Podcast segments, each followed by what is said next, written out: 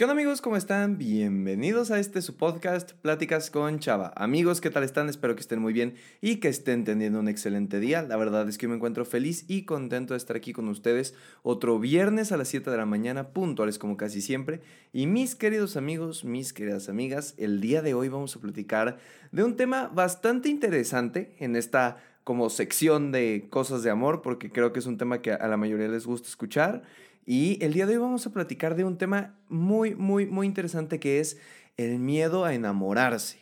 Porque usualmente cuando hablamos de amor hablamos de los periodos de enamoramiento, de qué bonito se siente, o de cuando te rompen el corazón y qué feo se siente y qué aprendes de todo eso.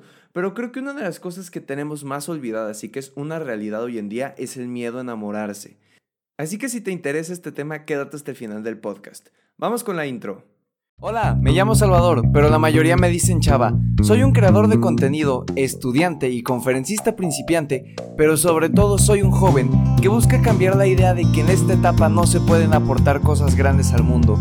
Esa es la razón por la cual hago este podcast, para compartir experiencias, historias, pero sobre todo contenido que te ayuda a crecer como persona, para que así puedas compartirlo y compartirte con más gente. Bienvenido. Y listo amigos, vamos a platicar un poquito de esto. Toda esta idea me surge y creo que va enfocada a jóvenes como yo, es decir, personas de entre los 16 a los 22 años más o menos. Aunque también hay gente adulta que escucha este podcast. Muchas gracias por escucharme, qué bonito se siente ver en las estadísticas las edades.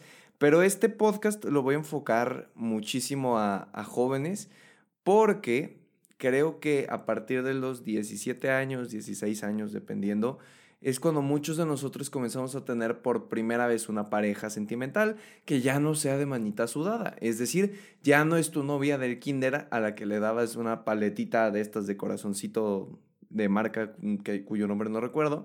Y eran novios por un día y, ¿sabes? O sea, eh, como esas ganas de sentirte grande, pero que realmente pues no eran pareja y estábamos bien chiquitos. Y... Mm, y a los 16, 17, 18 años es cuando ya vas entendiendo un poquito el valor de, un noviazgo y todo lo que implica, porque claro, eh, un noviazgo, y eso yo creo que lo hablaré en otro podcast, pero un noviazgo implica responsabilidad, respeto, amor, entrega y muchísimas cosas más que está muy padre. Pero el punto es que como en estas edades tenemos por primera vez una relación ya no de manita sudada, también por estas edades se da pues la primera ruptura del corazón.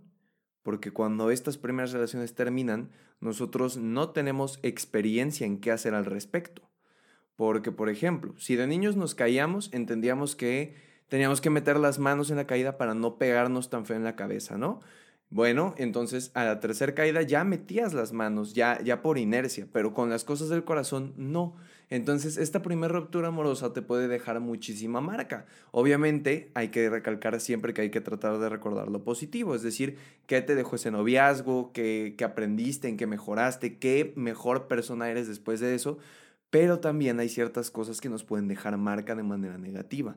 Y es que si, por ejemplo, mm, no terminaste de la mejor manera, y, ahí entran muchas cosas, ¿no? O sea, que te pusieron los cuernos, que te cortaran de la noche a la mañana sin tener idea, que hayas tenido una relación tóxica, que fueras dependiente emocional, que hubiera violencia en tu relación. Hay muchas cosas. Pero cuando este tipo de situaciones se presentan, es normal que nos dejen huella, que nos dejen marca. Y si no aprendemos a manejar estas situaciones y si no aprendemos a solucionarlo y si no vamos eh, o con un psicólogo, si la cosa estuvo muy fea, o no tenemos un proceso de duelo correcto, se generan ciertas cosas que repercuten en nuestro presente barra futuro. Es decir, una de ellas y de la que vamos a platicar, el miedo a enamorarse. ¿Por qué? Porque supongamos que si a mí me pusieron el cuerno, a mí me puede dar muchísimo miedo volver a tener una relación de pareja porque tengo miedo de volver a sentirme traicionado, porque tengo miedo de que esta persona sea capaz de hacerme lo que ya me hicieron. Porque entonces, si ya hay un precedente de que a mí me pusieron el cuerno, puedo sentir yo que es muy probable que me lo vuelvan a poner. Y entonces eso va a generar en tu imaginación y en la ansiedad y en un montón de cosas ideas tan erróneas que nos pueden perjudicar tanto física como mentalmente, tanto afectando a nuestro futuro de una manera increíble y eso es lo que quiero platicar el día de hoy con ustedes. Y para esto les voy a platicar una pequeña historia de mi vida que fíjense que está curioso porque muchas veces en este podcast les platico ideas o más bien anécdotas de, no sé, mi secundaria, mi preparatoria y cosas así. Y hay muchas de esas que mis papás no tenían ni idea porque pues no, no, les cuento en sí todo lo que pasa en cada segundo de mi vida. Y son anécdotas que se van quedando y cuando escuchan eh, este podcast se van enterando y, a veces me da esta cosita que, que lo escuchen para que la noche me digan qué les pareció. Pero bueno, mamá, papá, si está escuchando esto, les mando un beso y un abrazo, los quiero muchísimo. y bueno, la historia acontece así. Regresemos en el tiempo, aproximadamente hace un año y algunos mesecillos, al pequeño Chava de último año de preparatoria. Conocí a una chica que por fines prácticos del podcast, eh, pues no vamos a decir su nombre, em, le pondremos Selena, porque luego dicen que pongo apodos muy feos como Federica, entonces Selena. Selena y yo nos conocimos en la preparatoria, como cualquier romance escolar que se pueda imaginar. Es decir, nos conocimos en un recreo, eh, teníamos una amiga en común que medio nos presentó y ya, desde ahí yo le empecé a hablar, empezamos a, hablar bastante seguido, hablábamos todos los días, hacíamos llamadas, ya saben, ¿no? Un amor de estos de prepa muy divertido. y pasó y aconteció que precisamente hace un año, em, regresando de misiones, pues ya eran mis últimos meses en preparatoria, ya, ya me iba a cambiar de escuela, ya iba a empezar esta nueva etapa de mi vida. Y obviamente no, no íbamos ya a estar en la misma escuela, cada quien se iba por su lado. Y la cosa es que también platicando, eh, me dijo que por eh, algunas situaciones no nos íbamos a poder ver en seis meses, es decir, hasta diciembre del 2019. Seis meses en, el que solo, en los que solamente íbamos a poder hablar por mensaje, videollamada, pero no podíamos salir, no podíamos vernos. Y justamente creo que apenas llevaba yo como año y medio o dos años de, no tener pareja y yo todavía tenía fresco en mi corazón este sentimiento de dolor. El decir, yo sé lo que se siente cuando alguien que quieres mm, o no resulta con, más bien, yo sé lo que se siente cuando no resulta lo que esperabas con esta persona y no quiero volver a sentirlo. No quiero volver a sentirlo porque me, me dolió, me, me caí, me perdí, me costó mucho trabajo y me entró miedo. ¿Y qué creen que pasó? Bueno, pues mis ilusiones, mi ansiedad, si lo queremos ver de esa manera, mi poderosa imaginación, em, en mi cabeza me dijo, oye, mejor dile que no. Porque ella se ve a, a una prepa que la verdad está bastante padre, probablemente iba a poder conocer otros chavos, no sé, más guapos, más fuertes, más interesantes, atletas, no sé, qué pensé en ese momento. Y tú también vas a la universidad, tú también puedes conocer a más personas. Eh, y entonces me dio miedo porque sentí, y, y esto es la verdad, yo dije, ¿y si me vuelven a reemplazar? ¿Y si vuelvo a quedar como plato de una mesa? Si no me vuelven a dar la importancia que creo que merezco. Y me dio miedo. Y pensándolo fríamente en ese momento, tomé la decisión y, hablé con ella y, le dije, oye, creo que lo mejor es que ahora nos hablemos como amigos, para no crearnos ilusiones, para no crearnos expectativas, para que no duela cuando esto fracase, o bueno, más bien si fracasa. Y me dijo que sí, y seguimos hablando normal. Y la cosa es que yo no aguanté, porque es, es muy difícil hablar con alguien a quien quieres de una manera tranquila y, y normal, por decirlo de alguna manera, o sea, es como, es como estas personas que terminan con sus parejas y al día siguiente quieren que sean los mejores amigos. Claro que no. Te tienes que volver a acostumbrar a que sea una persona, sí, a lo mejor importante y sí puedan platicar, pero hay una gran diferencia entre una pareja, una relación y esto a simplemente ser amigos o buenos amigos. Entonces me costaba trabajo y al final pues, nos terminamos dejando de hablar un poquito por, por mi culpa, por dejar de, de contestar, por, ya saben, ¿no? Estas acciones que todos hacemos para de manera indirecta no asumir lo que está pasando o no querer verlo. Y lo que pasa es que cuando tenemos este miedo a que nos lastimen, la imaginación se deja volar. Y esa imaginación hace que tomemos decisiones de las que probablemente nos vamos a arrepentir. Por ejemplo, no es como que ahorita sufra y me arrepienta por eso, pero para ser honesto con ustedes, todavía me causa mucha curiosidad a veces pensar ¿qué hubiera pasado? ¿Qué hubiera pasado si, si no me hubiera dado miedo? Si no hubiera tenido primero el precedente de que alguien me lastimó y segundo, esta idea de que podía volver a pasar. ¿En dónde estaría yo ahora? ¿Qué estaría haciendo? ¿Estaríamos juntos? Sí, ¿no? Y el problema también aquí es que perdí la oportunidad y cada uno puede perder la oportunidad con una persona. Y después viene el famoso hubiera, que es lo que yo les acabo de decir. Y no hay cosa que más nos duele en este mundo que el hubiera. Y lo tengo clarísimo. Es decir, si se muere algún familiar, todos decimos, hubiera estado más tiempo con esa persona. Si reprobamos un examen, decimos, hubiera estudiado más. Si por algún motivo, no sé, eh, perdemos nuestro teléfono, hubiera pagado el seguro. Si chocamos el carro, hubiera puesto más atención. Y vivimos en un constante hubiera porque no sabemos tomar las mejores decisiones o porque no queremos afrontarlas. Y el problema es que el hubiera nos hace daño. De hecho, el otro día estaba escuchando un podcast Em, no me acuerdo bien cuál era. Supongo que era Cosas de Roberto Martínez y Jacobo Wong, que es uno de mis podcasts favoritos. Y hablaban de que hay una cultura en el mundo, cuyo nombre también no recuerdo porque se me olvidó, que, en esta cultura no existe el hubiera. Es decir, no existe una palabra en ese idioma que, que signifique el hubiera, porque no le ven sentido a tratar de cambiar las cosas del pasado. Y creo que esto va muy de la mano con la filosofía estoica, con la corriente estoica. Porque los estoicos al final lo que decían era, el pasado no lo puedes cambiar, no tiene sentido que te preocupes y desgastes tu energía, parafraseando un poco.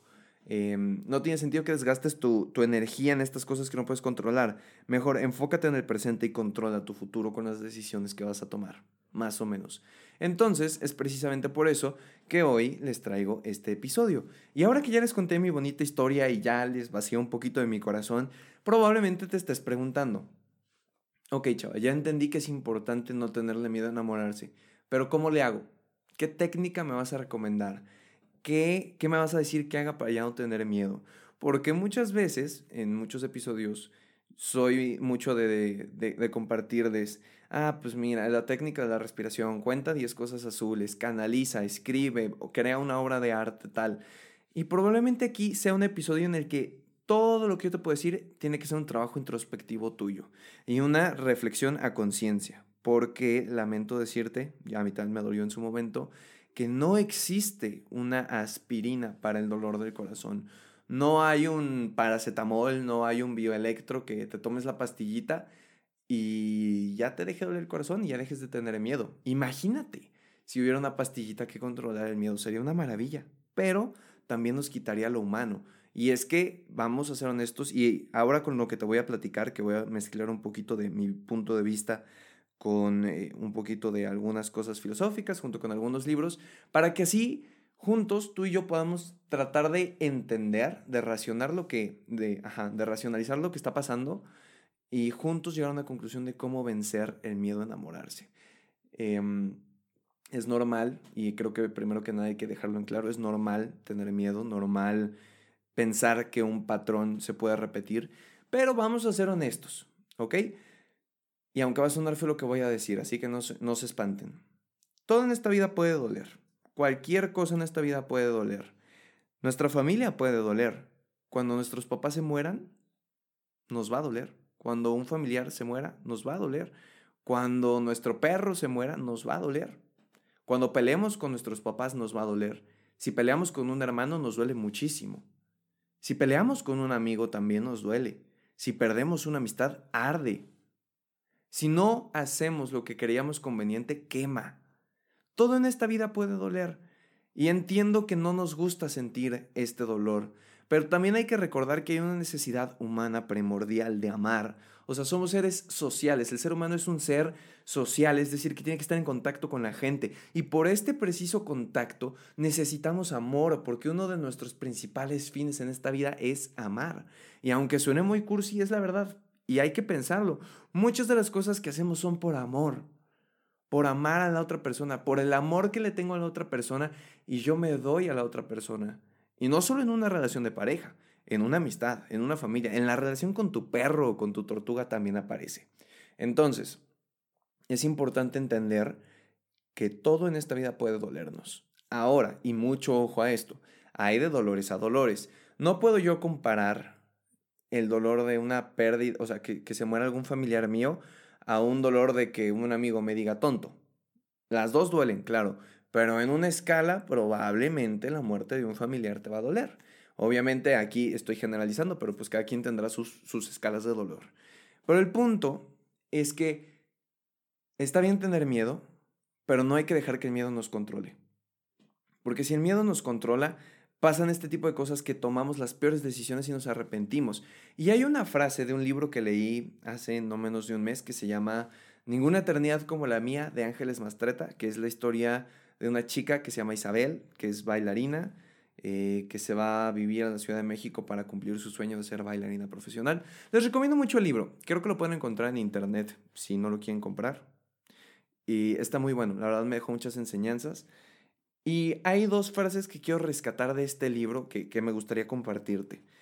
La primera es que quien ha tenido la dicha puede soportar cualquier dolor. Algo más o menos así. La verdad lo estoy un poco parafraseando. Déjenme busco eh, la cita textual para, para no mentirles.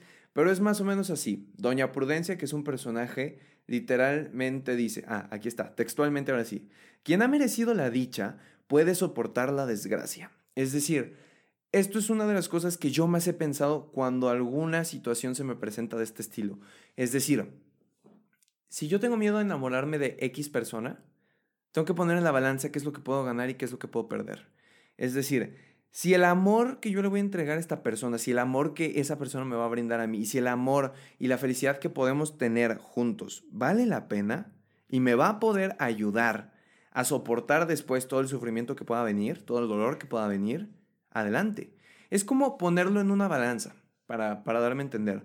En tu mano izquierda tienes el gozo, tienes la felicidad, tienes los posibles momentos bonitos que vas a tener con esta persona. Las salidas al cine, eh, presentarse a tu familia, no sé, las salidas a turistear, X o Y. En tu mano izquierda tienes todo el gozo, toda la felicidad. Y en la mano derecha tienes el posible, y aquí, ojo, posible dolor. Porque, aunque yo sí creo que en todas las relaciones hay cierto grado de dolor, porque independientemente cuando alguien se vaya nos va a doler, hay de dolores a dolores, como les dije. Entonces, suponiendo que te diera miedo que te pongan el cuerno, ¿no?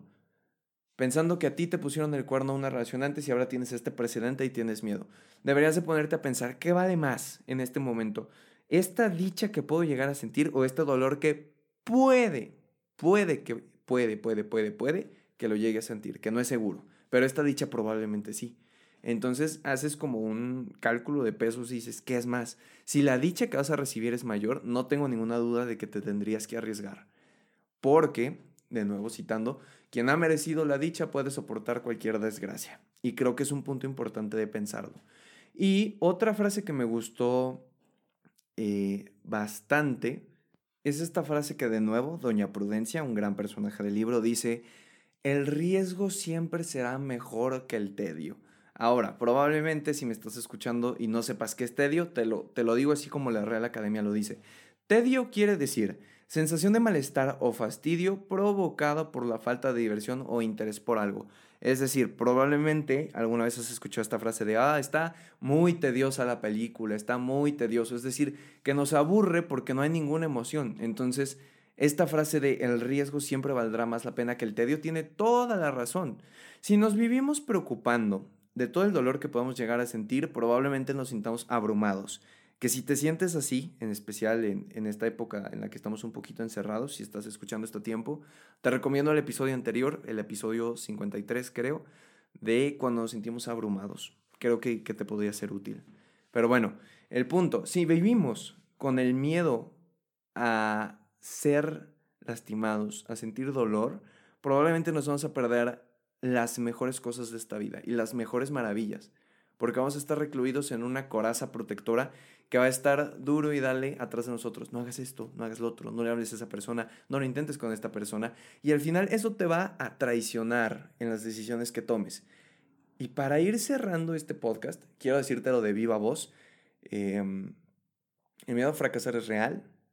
Sé que cuesta trabajo, pero déjame decírtelo por carne propia. Cuando después de un tiempo te pones a pensar, te arrepientes muchas veces de qué no hiciste por este miedo. En general de todos los miedos, pero en este caso el miedo a fracasar, más bien el miedo a, enamorarse, uy, una disculpa, em, hace que tomemos estas decisiones como la que yo hice de, acobardarme un poco y, y, decir que hasta ahí, y después llega el hubiera, y el hubiera duele, y duele bastante y tienes que trabajarlo, entonces es doble chamba. Ahora en vez de trabajar tu miedo a enamorarte, tienes que trabajar el miedo a enamorarte junto con eh, el hubiera, y entonces ya son dos cosas y está más pesado. Entonces te recomiendo bastante pensarlo, no hay una mejor herramienta que te pueda dar que la que tú ya tienes adentro en tu cabeza, el pensamiento, el raciocinio. Eh, espero que algo de lo que yo te haya dicho ahorita te haga clic para ver si así logro convencerte de que arriesgarse siempre va a valer más la pena. Y mira, te lo voy a decir como, como amigo, como a mí me hubiera gustado que me lo dijeran. Si te rompen el corazón de nuevo, si te engañan, si te genera un malestar, no te preocupes. Pronto podrás sanar.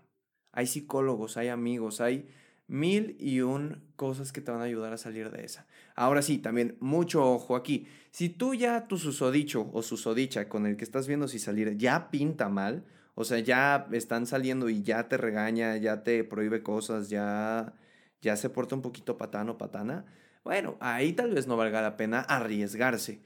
Eh, pero si tú te das cuenta que el, el miedo está más bien por cosas mentales que tú tienes y no tanto por cosas eh, reales que estén pasando, sino por suposiciones, ahí es cuando tienes que cuestionarte.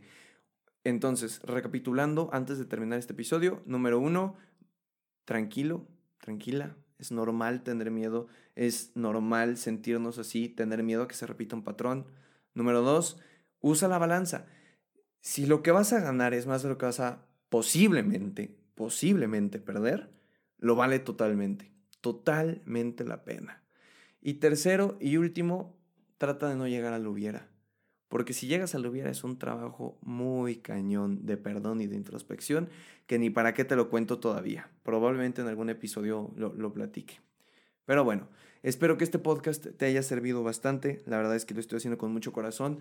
Eh, trato de contarte un poquito más de historias, un poquito más entre filosofía y cuentos y tal, para hacer esto un poco más ameno, porque también sé, como lo mencioné el podcast pasado, que hay personas que posiblemente estén escuchando esto que no tengan a nadie cerca en estos tiempos de, cuarentena y sé lo feo que se siente estar solo en algún momento. Entonces espero que estos 20, 21 minutos te, te hayan hecho un poquito más ameno este tiempo. De igual manera, muchas gracias por, por acompañarme a ti también, porque esto también me ayuda muchísimo a mí, el poder platicar contigo, el poder estar aquí conectado a través de una pantalla conversando de estos maravillosos temas. Y es por eso que también te pido, si algo de lo que hoy dije te gustó o te ayudó o se te hizo útil o causó algo en ti, te pido de todo corazón que lo compartas. Si me estás escuchando en Spotify, lo puedes compartir en tus historias de Instagram. Si me estás escuchando en Apple Podcast, te puedes compartir el link, puedes dejar una calificación ahí abajo y una reseña, porque eso nos ayuda a llegar a la mayor cantidad de personas. Y tal vez, tal vez este audio le pueda ayudar a alguien. Y tú no sabes, pero ¿qué tal que lo compartes en tus historias de Instagram y justo un amigo o seguidor que tienes estaba pasando por un mal momento y este podcast te lo hizo pensar o le sembró una espinita de cuestionarse cosas? Y así tú y yo hicimos una buena obra al día. ¿Qué dices? ¿Me ayudas? Y bueno amigos, eso fue todo por el episodio de esta semana, espero que les haya gustado. Ya saben que si tienen cualquier duda o comentario, me lo pueden hacer saber por mi Instagram, arroba chava-dv. De igual manera se los estoy dejando en la descripción de este podcast. Ahí les contesto todos, todos, todos, todos, todititos los DMs, aunque a veces me tardo. Ahí me pueden dejar también eh, de qué tema les gustaría que hablara, si tienen alguna duda del podcast. Cualquier cosa que necesiten, por ahí encuentran mi Instagram. Y bueno, nos escuchamos la siguiente semana en este, tu podcast, Pláticas con Chava. Que tengas un excelente fin de semana, que hoy duran ya como 8 días. Y nos escuchamos la siguiente semana en este, tu podcast, Pláticas con Chava. Hasta la próxima.